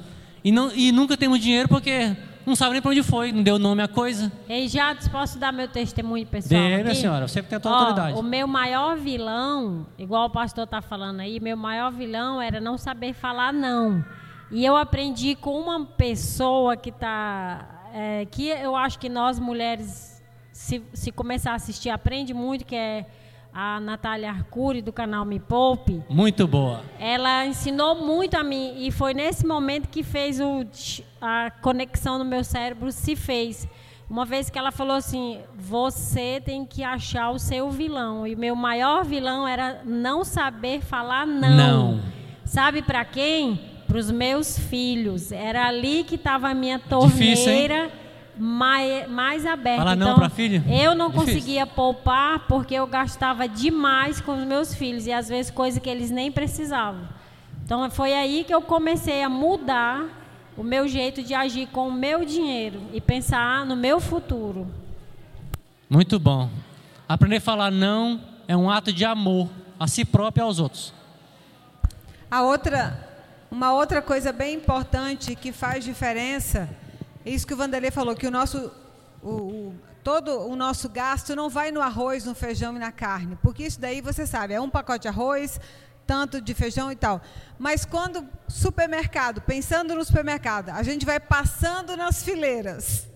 Ah. Ah, esse creme de leite aqui está em promoção. É. Ah, esse, eu estou precisando dessa bucha aqui Tá, lá em casa. certo. Ah, menina, olha essa marca de café aqui. não sei o quê. E aí foi. É, é nesses detalhes que a gente vai, que não faz a lista para ir para o supermercado. Exatamente. E aí tem um- uma coisinha aqui que lançou numa promoção um creme novo. É. Pronto, aí já foi. É isso mesmo. É na minha família assim. Eu tenho certeza que na sua também é assim. Porque nós somos imperfeitos. Porque nós somos teimosos, né? Nós sabemos a verdade e não fazemos. Provavelmente muitos vão pegar essa, esse ensino de hoje vai continuar vivendo a vida dele. Daqui 10 anos vamos nos encontrar e vamos continuar chorando sobre dinheiro. Se você fizer isso aqui, eu tenho certeza que a sua atitude vai mudar. Porque você vai passar a se conhecer e onde está indo o seu dinheiro. Eu te garanto isso. Agora vamos. Acabou, né? O que tinha que botar ali, né? Vamos só repassar ali, Cláudia. Em cima. Desde o começo. Esse aí tá, tá na lista já.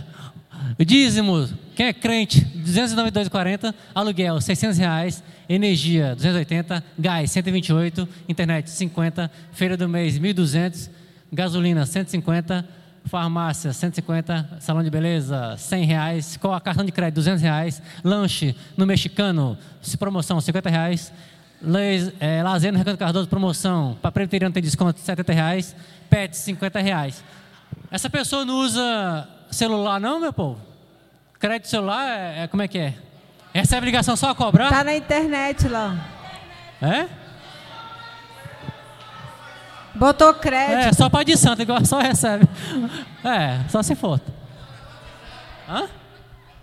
Ela usa o Wi-Fi É. grátis em algum lugar. Então, vai para cima, Cláudio. Agora vamos ver o resumo da bagaça, né? Vai pro lado. Olha, eu fiz a planilha aqui, ó. Ela já coloca o resultado automático ali e o saldo aqui embaixo. Então, as entradas na sua casa, na casa da preteriana aqui, foi 2.924 reais. A saída foi, aí baixando, claro, 3.320 reais. Então, nós ficamos negativos R$ 396,40. E o Excel vai te dar um aviso ali embaixo, ó. Quem usar a planilha vai ter. Vai para baixo. Poxa vida, esse mês você não conseguiu, mas não desanime, persista. Nossa sugestão é para cortar o gasto e procurar outros modos de renda extra. Então, se você quiser continuar com a vida que você tem aí, procure ganhar mais dinheiro. Ou mete a tesoura. Como é que você vai saber o que, onde tem que meter a tesoura? Se você não, não tem informação, se você não sabe onde é foi o dinheiro. Aí você volta lá na planilha, volta lá, Cláudio. Volta no- na saída. Aí eu olho aquilo dali no mês seguinte, assim, nós temos que cortar alguma coisa. É assim que funciona a economia doméstica. Senta à mesa lá com seus filhos, com seu marido e aperta o cinto. Às vezes eu falo com a Joyce, né? É, uma pessoa que corta cabelo a 30 reais todo, todo mês e acha um lugar que corta a 15 reais, ela ganha 180 reais de 13 terceiro no final do ano. então, se você pensar sempre no seu 13 terceiro, às vezes você não tem uma renda extra, mas você faz uma renda extra na economia também. Isso, isso, não, isso, é, isso é economia doméstica. Se você gasta 100 reais no salão, um homem, sei lá, procura um de 10, 15. Não vai sair tão lindo, não, vai ficar caminho de rato, mas é mais barato. Viva, viva de acordo com o seu bolso, tá? Não vai aparecer anjo com sacola de dinheiro, o, o Gabi não vai aparecer com cheque especial para o senhor, não, viu? Então, vocês entenderam o exercício? Essa planilha aí vai estar disponível para quem quiser em branco. Vou deixar ela também im- impresso para quem quiser escrever de caneta. E todo mês, faça esse exercício, meu irmão. Anote num papel. Se você não quiser usar isso aí, anote num papelzinho mesmo, caneta ali de lápis. É, o pastor vai mandar no, no direct da igreja, tá bom? Espero ter ajudado e desculpa aí as falhas. E até a próxima. Amanhã, né, pastor? É. Gente, amanhã nós vamos continuar. Vejam bem, a ideia nossa aqui não é não é não é encher a sua cabeça de conceito, mas é fomentar em você o desejo e a vontade de realmente saber como você gasta seu dinheiro. Todas essas despesas que nós colocamos aqui, com raríssimas exceções, elas fazem parte da nossa vida sim. Você tem despesa com lazer sim, se você acha que não tem, tem sim. Talvez você não saiba quanto, mas você tem. Você tem despesa com beleza sim, talvez você não saiba quanto, mas você tem. Queridos, a melhor forma da gente organizar as nossas finanças é nós sabermos onde ela está indo. É igual você tentar é, conter água dentro de um balde furado. Você tem que saber onde estão os furos desse balde. Não sei se a minha metáfora ficou legal, mas é, é- é isso. Você tem que saber onde estão, estão os furos e tampá-los, ou não, né? Mas você precisa saber por onde está saindo o teu dinheiro. Não tem, não tem, não tem sessão do descarrego que te ajude se você não fizer um negócio desse. Você precisa saber quanto você ganha e você precisa saber quanto você gasta e com o que você gasta. Existe promessa da parte de Deus se nós devolvemos os nossos dízimos e ofertas? Existe. Mas você vai fazer a devolução do teu dízimo e da tua oferta por conta dessa por conta do bônus que ele te oferece? Eu creio que o princípio não é esse. O princípio de você devolver o teu dízimo e tua oferta é porque você crê no Senhor Jesus Cristo, é porque é responsabilidade sua sustentar a igreja. Ponto. Mas Deus é tão gente boa, é- não é nem gente, né? Deus não é gente não, mas ele é tão Deus que ele diz assim, ó: "E provai-me nisso, se eu não vos abrir as janelas dos céus". Entende? Mas primeiro ele chama você à responsabilidade. Depois ele te promete um bônus. Queridos, preste atenção no que você ouviu hoje aqui. Eu creio que foi muito melhor do que nós termos ouvido um especialista de Princeton.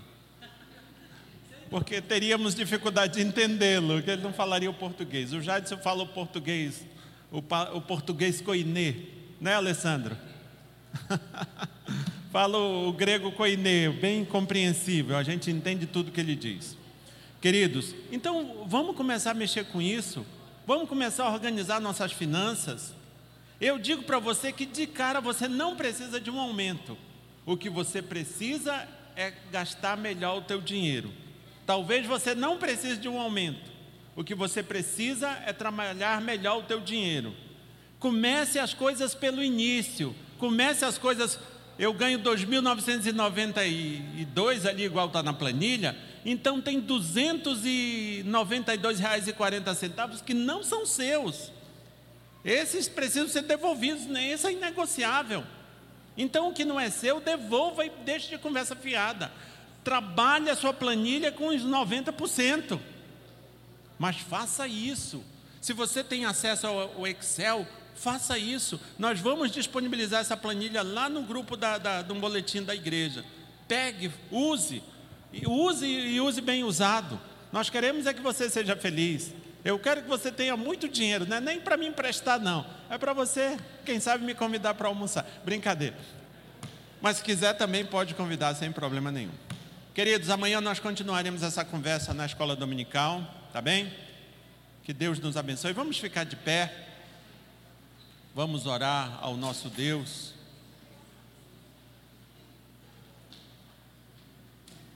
Como dissemos no início, vamos dar o, o dinheiro o devido lugar dele. Ele não é, ele não aceita desaforo, mas ele também não é o nosso Deus. Ele é só um instrumento que Deus nos, nos deu. Vamos orar. Deus, nós te louvamos, bem dizemos o teu nome, Te agradecemos, meu Pai. Te agradecemos porque tu nos deu coragem de falarmos desse assunto. Te agradeço pela vida de cada uma das pessoas que tu trouxe a esse lugar. Muito obrigado. Porque todos os que tu trouxe a esse lugar certamente têm interesse nesse assunto. Certamente se dispõem a conhecer melhor esse assunto. Certamente se dispõem a tratar o dinheiro da forma que ele deve ser tratado. Muito obrigado. Obrigado, Deus, pela vida do Jadson que tu trouxe aqui nessa noite. Obrigado, Deus, por cada um que participou direta e indiretamente desse momento. Que tu os abençoe, que tu as abençoe e que tu seja com cada um de nós, para que possamos realmente organizar as nossas finanças. Possamos não apenas saber quanto ganhamos, mas possamos saber também quanto gastamos e como estamos gastando. Nos abençoa nos traz de volta aqui para esse lugar amanhã. Em nome de Jesus Cristo. Amém e amém. Isso, já está me lembrando aqui que amanhã é continuação. Aguardamos você aqui. Eu quero amanhã. saber quem vai pagar o lanche agora. O mexicano patrocinador. Eu acho que o mexicano podia patrocinar. Rodízio de pizza.